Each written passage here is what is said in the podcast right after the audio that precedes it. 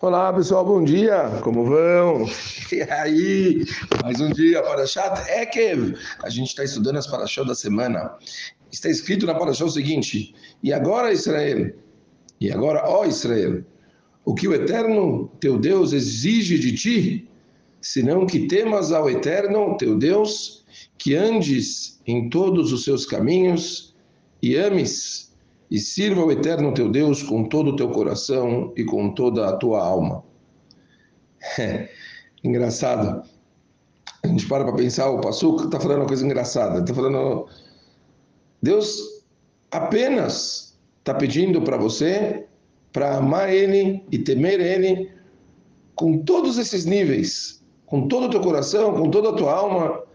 Mas é engraçado que a, a frase em si está numa forma que parece tão simples, né? Quer dizer, cada um está só te pedindo isso. só isso. A Gemara, curiosamente, traz que é, existe uma mensagem muito forte nessa frase. Se você soletrar essa frase, você vai chegar em 100 letras nesse versículo. E o Maharsha, ele explica nessa Gemara que se a pessoa fizer 100 brachot em um dia, obviamente com intenção, ela vai atingir todos os atributos que esse versículo declara. Então, para entendermos, temos bemet essa alahá, que a pessoa ela deve fazer 100 brachot por dia.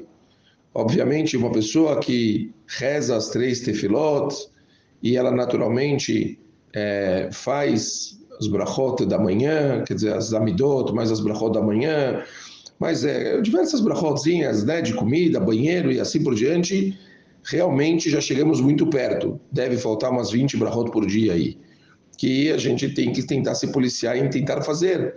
Comer mais, beber mais água, quer dizer, instigar-se a fazer brachot, pegar um bissamim, fazer uma brachá de bissamim, lembrar de fazer todas as vezes que vai no banheiro brachot, Fazendo brachot, 100 brachot por dia, a pessoa se conecta do jeito mais puro. Tem uma famosa analogia que fala a respeito disso, sobre uma aldeia pacata, uma estrada que passava pelo meio dela. No princípio tinham cavalos, carroças. Era seguro passar por ali, brincar, as crianças, assim por diante. Com o passar do tempo, a aldeia cresceu, se tornou uma grande cidade e a estrada passou a ser uma via principal, dividindo a cidade em duas partes quando as coisas cresceram mais e tiveram também naturalmente tecnologias e obviamente cavalos se tornaram carros e assim por diante. Atravessar a estrada já não era uma coisa simples. Colocaram então protetores de velocidade para diminuir o tráfego. Fala o Hazal, temos duas cidades, Olamazé e Olamabá, esse mundo e o mundo vindouro. Muitos anos atrás a gente tinha o Beit HaMikdash, a gente estava mais próximo de Akadosh Baruch e os dois mundos estavam muito mais próximos. Com o passar do tempo, o mundo começou a ser um lugar de velocidade, de alta velocidade, todo mundo correndo para todo lado, fazendo um monte de coisas, e cada vez ficou mais difícil cruzar desse mundo para o outro com as boas intenções e fazendo o caminho correto. Hazal, então, colocaram os 100 passos de velocidade no decorrer do nosso dia para a gente conseguir parar um pouquinho e pensar quem que está no controle. A gente, Bemet, tem muita coisa para agradecer. A gente, se a gente conseguisse, Bemet, olhar para todas as coisinhas de manhã só, enxergar, ouvir, respirar, a gente já faria as brachot de outro jeito.